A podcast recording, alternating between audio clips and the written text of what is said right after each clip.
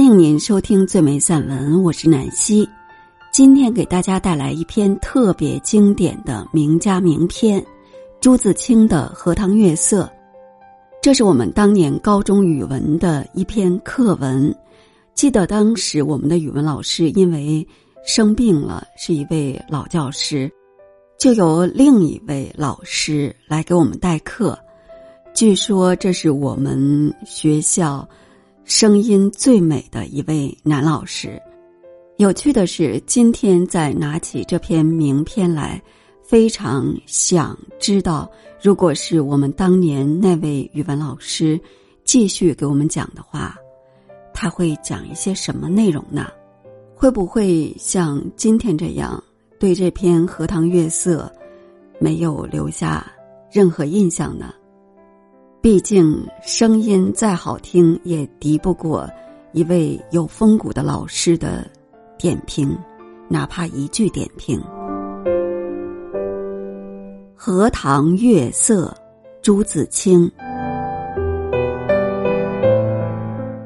这几天心里颇不宁静。今晚在院子里坐着乘凉，忽然想起日日走过的荷塘。在这满月的光里，总该另有一番样子吧。月亮渐渐的升高了，墙外马路上孩子们的欢笑已经听不见了。七在屋里拍着润儿，迷迷糊糊的哼着眠歌。我悄悄的披了大衫，带上门出去。沿着荷塘是一条曲折的小梅谢路。这是一条幽僻的路，白天也少人走，夜晚更加寂寞。荷塘四面长着许多树，稳稳郁郁的。路的一旁是些杨柳和一些不知道名字的树。没有月光的晚上，这路上阴森森的，有些怕人。今晚却很好，虽然月光也还是淡淡的。路上只我一个人，背着手踱着。这一片天地好像是我的，也像超出了平常的自己，到了另一个世界里。我爱热闹，也爱冷静；爱群居，也爱独处。像今晚上，一个人在这苍茫的月下，什么都可以想，什么都可以不想。便觉是个自由的人。白天里一定要做的事，一定要说的话，现在都可不理。这是独处的妙处，我且受用这无边的荷香月色好了。曲曲折折的荷塘上面，迷望的是甜甜的叶子，叶子出水很高，像亭亭的舞女的裙。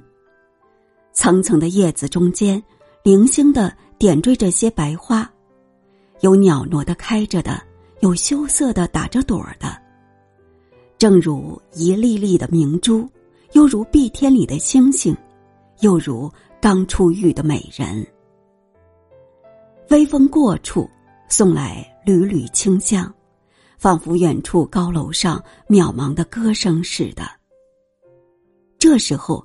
叶子与花也有一丝的颤动，像闪电般，霎时穿过荷塘的那边去了。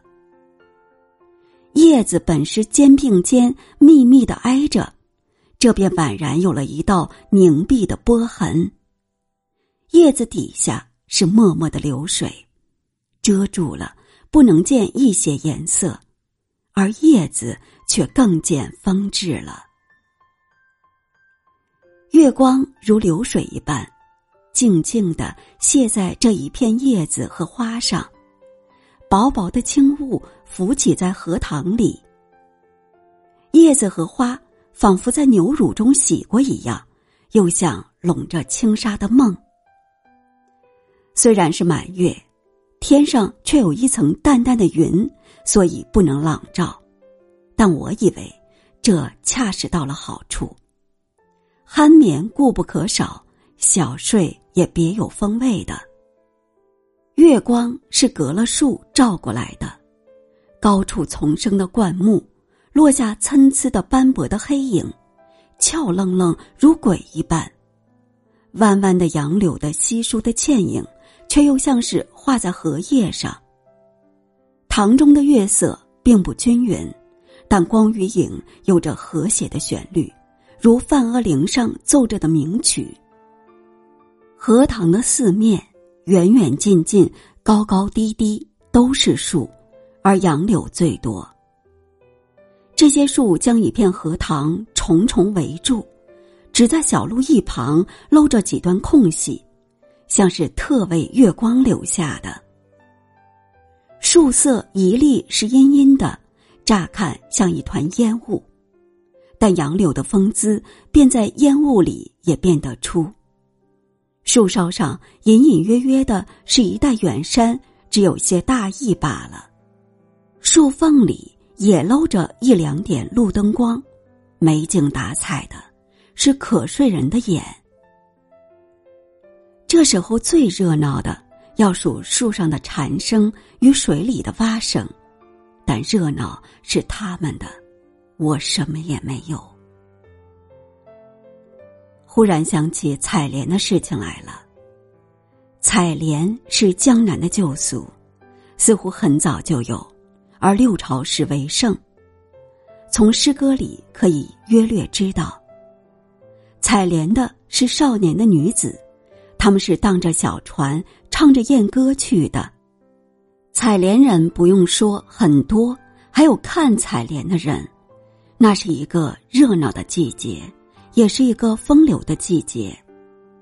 梁元帝《采莲赋》里说得好，于是。妖童元女荡舟新许，一手徐回，兼传语悲。赵将移而早挂，船欲动而平开。尔其纤腰束素，千言固步。夏始春余，叶嫩花初。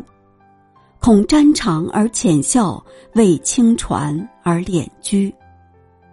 可见当时稀有的光景了，这真是有趣的事。可惜我们现在早已无福消受了。于是又想起《西洲曲》里的句子：“采莲南塘秋，莲花过人头。低头弄莲子，莲子清如水。”今晚若有采莲人，这儿的莲花也算得过人头了。只不见一些流水的影子是不行的。